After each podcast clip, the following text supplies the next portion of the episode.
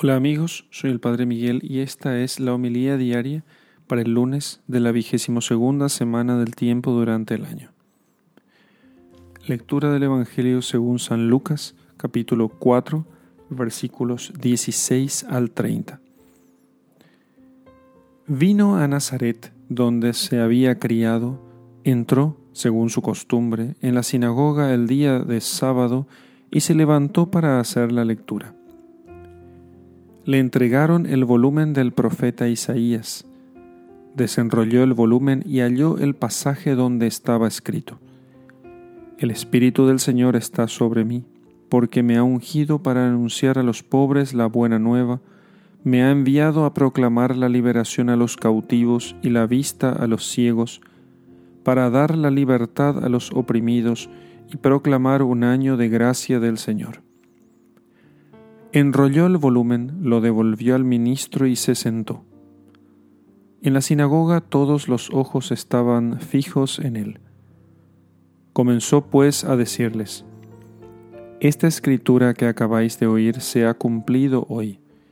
Y todos daban testimonio de él y estaban admirados de las palabras llenas de gracia que salían de su boca. Y decían, ¿acaso no es este el hijo de José? Él les dijo, Seguramente me vais a decir el refrán, Médico, cúrate a ti mismo. Todo lo que hemos oído que ha sucedido en Cafarnaún, hazlo también aquí en tu patria. Y añadió, En verdad os digo que ningún profeta es bien recibido en su patria.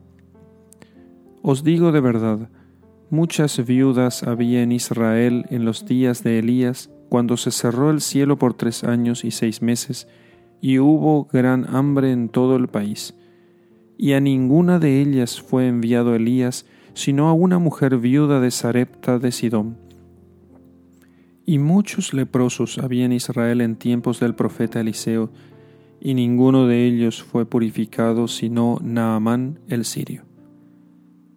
Al oír estas cosas, todos los de la sinagoga se llenaron de ira y levantándose le arrojaron fuera de la ciudad y le llevaron a una altura escarpada del monte sobre el cual estaba edificada su ciudad para despeñarle. Pero él, pasando por medio de ellos, se marchó. Palabra del Señor. Gloria a ti, Señor Jesús.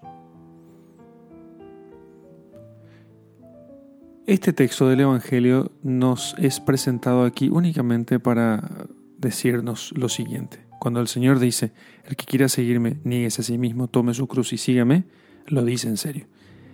El Señor fue a predicar a Nazaret, el lugar donde se había criado, donde lo conocían, y fue a decir cosas que estaban en las Sagradas Escrituras, a decirles, recordarles simplemente que Dios hace el bien con quien quiere y que no era porque ellos eran judíos, que por eso ellos, por eso Dios tendría que hacerles siempre el bien solamente a ellos.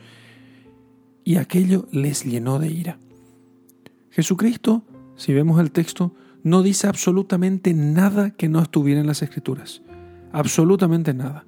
Y aquellos hombres pasaron del, del elogio, del encomio, ¿eh? al vituperio y al odio tal que lo arrastraron afuera, para afuera de la ciudad e intentaron lanzarlo eh, desde un despeñadero.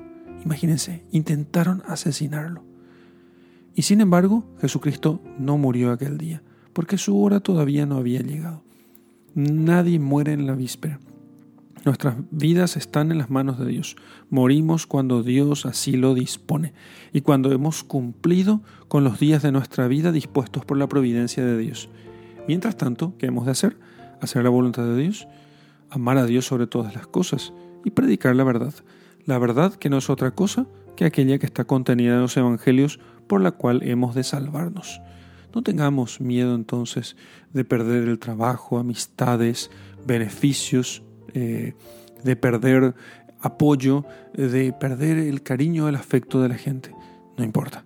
Lo importante es que hagamos la voluntad de Dios. Para que así ese amor que Dios nos tiene realmente produzca su fruto en nosotros. Amar a Dios sobre todas las cosas es ponerle a Él por encima de todo, primero que todo, antes que todo. A Él solamente sea la gloria por los siglos de los siglos. Amén.